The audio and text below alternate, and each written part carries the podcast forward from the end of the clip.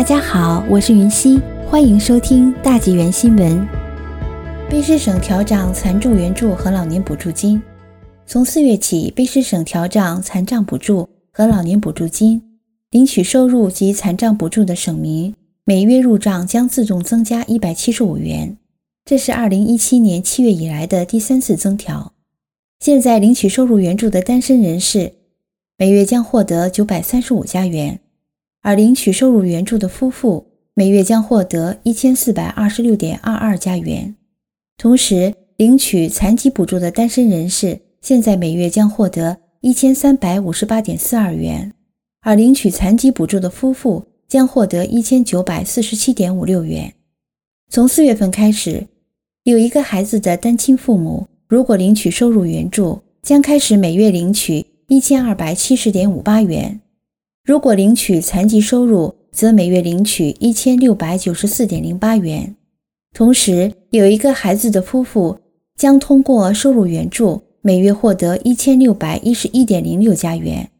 如果他们获得残疾援助，则获得两千一百三十一点五六加元。据省府统计，超过三十万名卑诗省民将受惠于这项永久性的调整。社会发展及扶贫厅长邢牧仁三月十六日在一份声明中说：“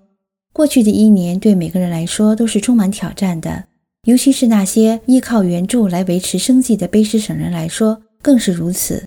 现在我们看到一些经济复苏迹象，我们必须为包括4.9万名生活在贫困中的儿童在内的居民和家庭提供稳定的永久性补贴。同时，领取老人补助的卑诗省人每月的收入将增加50元，使单身人士的最高月收入从每月49.30元。增加到九十九点三零元。卑诗省政府表示，这是自一九八七年以来首次提高老人补助金。